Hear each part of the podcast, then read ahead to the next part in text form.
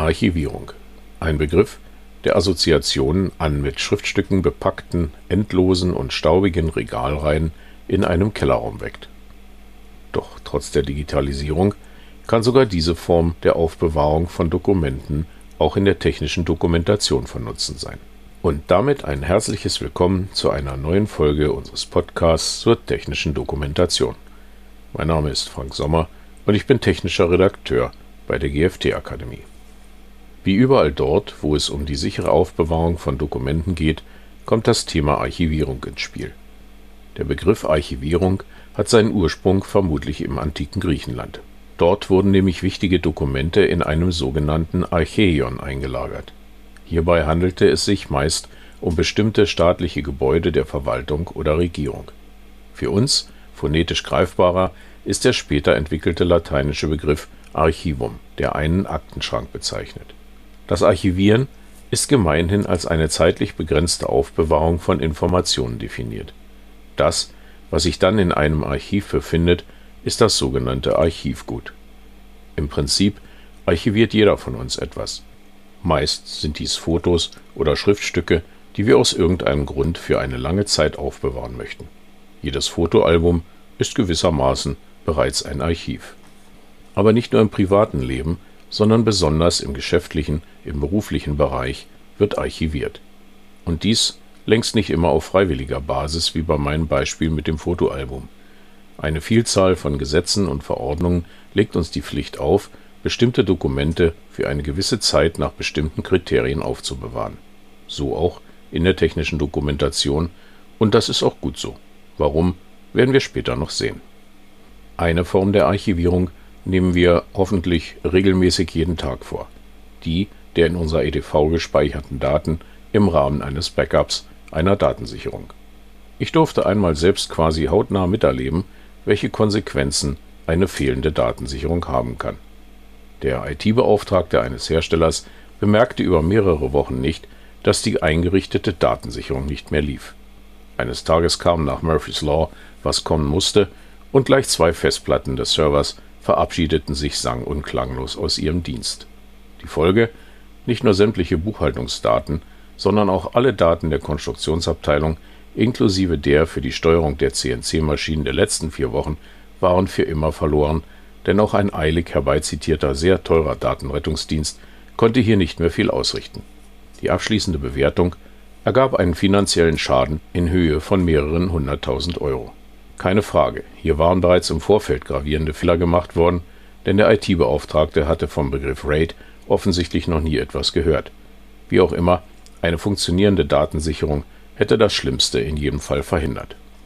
Aber auch, wenn diese Form der Archivierung von essentieller Bedeutung ist, um sie soll es in diesem Podcast nicht gehen. Hier dreht sich vielmehr alles um das Thema revisionssichere elektronische Archivierung. Um eine Abgrenzung zur kurzzeitigen Archivierung den eben erwähnten Backups der auf einem Server gespeicherten Daten deutlich zu machen, spricht man oftmals auch von der revisionssicheren elektronischen Langzeitarchivierung. Denn im Gegensatz zu den erwähnten Backups, bei der ein Sicherungssatz in der Regel maximal einen Monat umfasst und der dann wieder mit neuen Sicherungssätzen überschrieben wird, geht es bei der Langzeitarchivierung um eine Mindestdauer von zehn Jahren. Was hat es mit der Revisionssicherheit auf sich? Verschiedene Gesetze aus allen Bereichen des Geschäftslebens machen hierzu Vorgaben. Revisionssicher bedeutet unter anderem, dass die einmal archivierten Daten nachträglich nicht mehr veränderbar sein dürfen. Ein so gespeicherter Datensatz stellt somit immer den Urzustand des gespeicherten Dokumentes dar. Nachträgliche Einfügungen oder Löschungen von Inhalten sind nicht möglich. Entsprechende Vorgaben kommen beispielsweise aus den Paragraphen 239 und 257 des Handelsgesetzbuches, der Abgabenordnung, dem Vertragsrecht BGB oder den Grundsätzen ordnungsmäßiger datenverarbeitungsgeschützter Buchführungssysteme an die sichere, ordnungsgemäße Aufbewahrung von kaufmännischen Dokumenten, kurz GOBS. Aber damit nicht genug. Auch die für den Hersteller und uns als technische Redakteure wichtigen EU-Richtlinien fordern dies. So fordert die Maschinenrichtlinie 2006/42/EG sowohl für die Konformitätserklärung als auch die Einbauerklärung eine Aufbewahrungsfrist von mindestens zehn Jahren. Genauer ist die Aufbewahrungspflicht in Anhang 7 Abschnitt a Absatz 2 aufgeführt. Hiernach sind die in Absatz 1 des gleichen Abschnittes genannten technischen Unterlagen mindestens zehn Jahre bereitzuhalten. Wichtig dabei, diese Frist beginnt zum Beispiel bei einer Sondermaschine am Tag nach der Bereitstellung auf dem Markt, bei Maschinen aus der Serienfertigung hingegen erst nach dem Tag, an dem das letzte Modell der Serie fertiggestellt wurde. Wenn Sie also eine Maschine herstellen, die bereits seit 15 Jahren unverändert in einer Serie produziert wird, müssen Sie Ihre technischen Unterlagen somit mindestens für 25 Jahre bereithalten. Diese Forderung ist durchaus berechtigt und kann beispielsweise in einem Schadenersatzprozess von großer Bedeutung sein. Stellen Sie sich einmal vor, Sie haben für einen Kunden eine Sondermaschine produziert. Dieser Kunde erhebt nun Klage, weil durch Ihre Maschine ein Schaden eingetreten sein soll, der auf einem Fehler in der Bedienungsanleitung beruht. Nun könnten Sie ja das entsprechende Dokument aus Ihrer EDV ziehen und bei Gericht mit dem Hinweis vorlegen, dass dieses Dokument diesen Fehler gar nicht enthält. Böse Zungen könnten allerdings behaupten, dass Sie das Dokument nachträglich zu Ihren Gunsten abgeändert haben, was theoretisch der Kläger übrigens auch tun könnte, denn ein PDF lässt sich prinzipiell in der Tat problemlos nachträglich bearbeiten. Anhand dieses Beispiels werden dann die Vorteile der rechtssicheren Langzeitarchivierung deutlich. Doch wie sollen die Daten gesichert werden und auf welchem Medium? Schaut man in die Regale von Museen, antiquarischen Buchhandlungen oder spezialisierten Bibliotheken, wird man feststellen, dass ein gedrucktes Dokument durchaus Jahrhunderte ohne nennenswerte Probleme überdauern kann eine entsprechende Lagerung und säurefreies Papier vorausgesetzt. Und auch heute noch setzt man in der Tat auf dieses Trägermedium, vorausgesetzt es ist nach DIN N ISO 9706 zertifiziert. Ein solches Papier garantiert eine Haltbarkeit von mindestens 200 Jahren, wenn es korrekt gelagert wurde. Nun, dieser Zeitraum ist für unser Tätigkeitsgebiet nicht von Bedeutung, dennoch wollte ich diese Möglichkeit erwähnt haben, denn ein auf Papier ausgedrucktes Dokument gilt als generell sehr fälschungssicher. Ob der Ausdruck dann aber aus einem nachträglich manipulierten Word-File stammt, lässt sich vermutlich, wenn überhaupt, nur im forensischen Bereich ermitteln. Aus praktischer Sicht scheint es heute geraten, eine Archivierung elektronisch durchzuführen. Ein wesentlicher Vorteil dieser Methode aus meiner Sicht ist die recht einfache Sicherung der Daten gegen Verlust durch Diebstahl, Wasserschaden oder Feuer. Ein reines Papierarchiv wirft in dieser Hinsicht erhebliche Probleme auf Gemäß dem aktuellen Stand der Technik eignen sich für die elektronische Langzeitarchivierung die Datenformate ASCII (American Standard Code for Information Interchange) nach ISO 8859 oder Dateien im JPEG oder TIFF-G4-Format. Allerdings haben diese Formate einige kleine Schwächen. So können im ASCII-Format keine Grafiken gespeichert werden und auch die Auszeichnung des Textes wie Fettschrift ist damit nicht möglich im Grafikformat JPEG lassen sich zwar grundsätzlich sowohl Bild als auch Textinformationen speichern, der hier wohl wesentliche Nachteil liegt jedoch darin, dass der Text nicht durchsuchbar ist. Für bestimmte Daten wie einfarbige Schaltpläne oder Konstruktionszeichnungen, bei denen also keine farblichen Hervorhebungen erforderlich sind, kann das TIFF-G4-Format verwendet werden. Aus praktischen Gründen wird man jedoch heute das PDF-A-Format zur Langzeitarchivierung von Daten verwenden zu beachten in diesem Zusammenhang ist auch, dass es sich bei PDF-A mit ISO 19005 mittlerweile um einen internationalen Standard handelt, eine Einstufung, die dem TIFF-Format bislang fehlt. Was ist das PDF-A-Format? Wohl jedem von uns ist das PDF-Format bekannt. Kaum noch ein Unternehmen oder eine Behörde wird bei der Publikation von Dokumenten nicht darauf zurückgreifen. Ein wesentlicher Vorteil des PDF-Formates liegt daran, dass es vollkommen plattformunabhängig ist. Ob unter Windows, macOS oder Linux, ob auf einem Smartphone oder Tablet, ein im PDF-Format publiziertes Dokument lässt sich auf jedem Endgerät öffnen. Einzige Voraussetzung eine geeignete Software, auch PDF-Reader genannt, wie beispielsweise der bekannte Acrobat Reader, den es für jedes Betriebssystem kostenlos gibt ein weiterer Vorteil dieses von Adobe Systems im Jahre 1993 veröffentlichten Dateiformates ist, dass ein Dokument im PDF-Format auf jeder Plattform exakt so wiedergegeben wird, wie es die Formatierung des Originaldokumentes vorgibt. Neben der Möglichkeit, den Text eines Dokumentes elektronisch durchsuchen zu können, bietet das PDF-Format heute eine Vielzahl weiterer Leistungsmerkmale wobei die Multimedia-Fähigkeit wohl zu den spektakulärsten gehört. Im Laufe der Zeit wurde das PDF-Format in weitere Formate unterteilt, die jeweils einem spezifizierten Anwendungszweck dienen. So verwendet man beispielsweise das Format PDF-UA, wenn es um barrierefreie Dokumente geht. Das Kürzel UA steht hier für Universal Accessibility. Das Format PDF-X (X steht für Exchange) ist für den standardisierten Dokumentenaustausch in der Druckvorstufe konzipiert. Soll ein Dokument interaktive 3D-Darstellungen ermöglichen, verwendet man das Format PDF-E (das E steht für Engineering). Und auch für die Langzeitarchivierung hat man bei Adobe Systems eine Lösung konzipiert, eben das Format PDF-A. Die Bedeutung des Buchstabens A ist in diesem Zusammenhang unschwer zu erraten, er steht für Archive, also Archiv.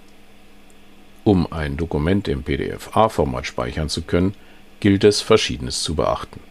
Hierzu unterscheidet man in Elemente, die das Dokument zwingend enthalten muss, in die, die enthalten sein können, und in die, die keinesfalls enthalten sein dürfen.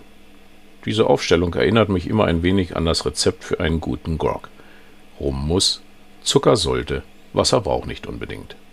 So darf eine Quelldatei für ein PDF-A-Dokument, beispielsweise digitale Signaturen, die hinsichtlich der Rechtssicherheit des Dokumentes unerlässlich sind, oder Metadaten im XMP-Format, zum Beispiel Angaben zum Autor, zu Quellen oder zum Inhalt, sowie Links enthalten.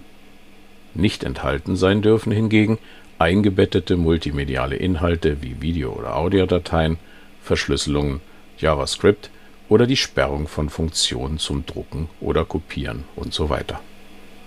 Hinsichtlich des Inhalts multimedialer Elemente bedauere ich dies, da ich ein großer Freund ihres Einsatzes bin, solange dies dem besseren Verständnis der zu vermittelnden Informationen dient. Nun gibt es nicht das PDF-A-Format.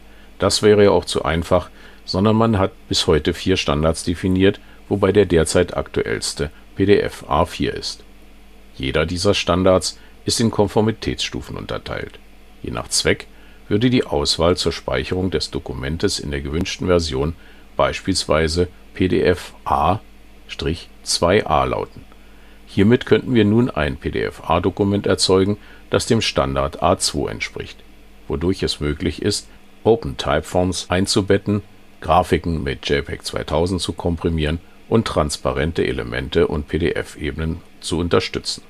Außerdem unterstützt werden digitale Signaturen nach PADES, das steht für PDF Advanced Electronic Signatures.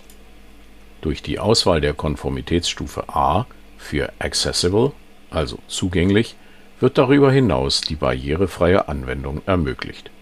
Die Konformitätsstufe B würde die eindeutige visuelle Reproduzierbarkeit ermöglichen und die Stufe U, welche erst ab PDF A2 eingeführt wurde, den gesamten Text im Schriftzeichenstandard Unicode abbilden.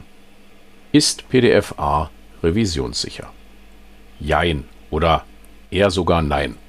Revisionssicherheit bedeutet allgemein, dass digitale Daten so aufzubewahren sind, dass sie vor nachträglicher Änderung oder Fälschung geschützt sind zwar ist ein Dokument im PDF-A-Format grundsätzlich erst einmal vor der Bearbeitung geschützt, ein entsprechender Hinweis beim Öffnen der Datei informiert uns darüber, allerdings durch einen Klick auf die Schaltfläche Bearbeitung aktivieren sind wir wieder in der Lage, das Dokument zu bearbeiten und damit zu verändern. Auch ein Schreibschutz durch Setzen des entsprechenden Flags in den Dateiattributen hilft hier nicht dauerhaft weiter. Revisionssicherheit wird man nur erreichen können, wenn ein entsprechendes Dokumentenmanagementsystem zum Einsatz kommt. Erst dieses sorgt durch Berücksichtigung bzw. Umsetzung der Anforderungen für die Revisionssicherheit. So zum Beispiel, diese Liste ist nicht vollständig, Punkt 1, es ist wichtig, jedes Dokument so früh wie möglich zu archivieren und damit zu dokumentieren, was zu welchem Zeitpunkt verändert und archiviert wurde. Punkt 2. Die archivierten Dokumente müssen mit dem Original übereinstimmen und dürfen nach der Archivierung nicht mehr verändert werden können. Diese Forderung erfüllt der PDF-A-Standard alleine leider nicht. Drittens. Jedes archivierte Dokument muss vor einer Löschung vor Ablauf der Aufbewahrungsfrist geschützt sein. Dies schließt auch die Notwendigkeit einer regelmäßigen Datensicherung des Dokumentenmanagementsystems ein, Schließlich sind auch seine Datenträger nicht vor Zerstörung oder Defekt geschützt. Viertens. Jedes Dokument muss zu jedem Zeitpunkt ohne Zeitverzug abrufbar sein. Fünftens. Und da der Wandel der Technik nicht stehen bleibt und heute verwendete Datenträger in zehn Jahren veraltet oder längst defekt sein können, muss dafür Sorge getragen werden, dass ein notwendiger Umzug auf ein anderes System vollständig und verlustlos erfolgt. Welche Datenträger zur Archivierung wären zu verwenden? Wie eingangs bereits erwähnt, ist es grundsätzlich möglich, Dokumente auf entsprechendem Papier zu archivieren. Als Freund gedruckter Werke begrüße ich dies sogar, da ich selbst sehr gerne gedruckte Werke in Händen halte und lese. Aber es ist einzusehen, dass diese Lösung alleine nicht die richtige ist und auch Nachteile bietet. Die fehlende elektronische Unterstützung bei der Volltextsuche sei stellvertretend in diesem Zusammenhang erwähnt. Aber egal ob CD, DVD, Blu-ray, Festplatte, SSD oder Bandlaufwerk, sie alle haben zwar ihre Vorzüge, aber auch ihre Schwächen. So sind dies bei den CD, DVD, Blu-ray die Empfindlichkeit der Reflexschicht gegenüber mechanischer Beschädigungen wie Kratzer, bei Festplatten die begrenzte Lebensdauer der Mechanik und der mit zunehmender Laufzeit einhergehenden abnehmenden Zuverlässigkeit durch defekte Sektoren der Magnetscheiben oder die auch bei SSDs nicht unendlich vorhandene Fähigkeit, Daten speichern zu können, da die Speicherzellen über begrenzte Schreibzyklen verfügen. Und auch der Klassiker seit Anbeginn der IT in der Datenspeicherung, das Bandlaufwerk, hat eine begrenzte Lebenszeit. Dies nicht nur in Hinsicht auf das Trägermaterial, sondern auch auf die Umgebungsbedingungen bei der Lagerung. Ein absoluter Killer für Daten auf Bandlaufwerken und auch den damals verwendeten Disketten sind nämlich Magnetfelder von Lautsprecherboxen und anderen Geräten. Hinzu kommt, dass Bandlaufwerke nur einen sequentiellen Zugriff auf die Daten erlauben. Den Älteren unter uns ist die manchmal doch etwas aufwendige Suche nach einem bestimmten Song auf einer 120 Minuten Musikkassette und das damit verbundene konsequente Vor- oder Zurückspulen des Bandes sicher noch in lebhafter Erinnerung. Für welchen Datenträger man sich auch entscheidet, man sollte stets im Kopf behalten, dass diese bzw. die erforderlichen Lesegeräte (DVD-Laufwerk oder Bandlaufwerk) möglicherweise irgendwann nicht mehr zur Verfügung stehen. So gibt es heute praktisch keinen neuen PC mehr, der noch ein Diskettenlaufwerk besitzt, und selbst DVD-Laufwerke finden sich mittlerweile nur noch selten in einem fabrikneuen Computer. Halten wir also fest: Die revisionssichere Langzeitarchivierung der Daten in Zusammenhang mit einem Produkt sind sowohl für den Hersteller als auch die technische Redaktion unverzichtbar. Dateiformate wie JPEG und TIFF-G4 eignen sich grundsätzlich für die Langzeitarchivierung, den Vorzug sollte man jedoch dem Format PDF-A geben. Bei der Auswahl der Datenträger für die revisionssichere Langzeitarchivierung sollte man auf die Lebensdauer achten und die Daten regelmäßig auf neue Datenträger migrieren, um Datenverluste durch Defekte vorzubeugen. Eine revisionssichere Langzeitarchivierung ist auch mit dem Einsatz von PDF-A nicht zu erreichen. Hierzu bedarf es eines entsprechenden Dokumentenmanagementsystems. Und damit sind wir am Ende unserer heutigen Folge. Wenn Ihnen diese gefallen hat, dann lassen Sie uns doch ein Abo da. Klicken Sie hierzu ganz einfach auf die Schaltfläche Abonnieren unter dem Player-Bedienfeld. So verpassen Sie keine Folge. Vielen Dank fürs Zuhören und bleiben Sie der technischen Dokumentation gewogen. Ihr Frank Sommer.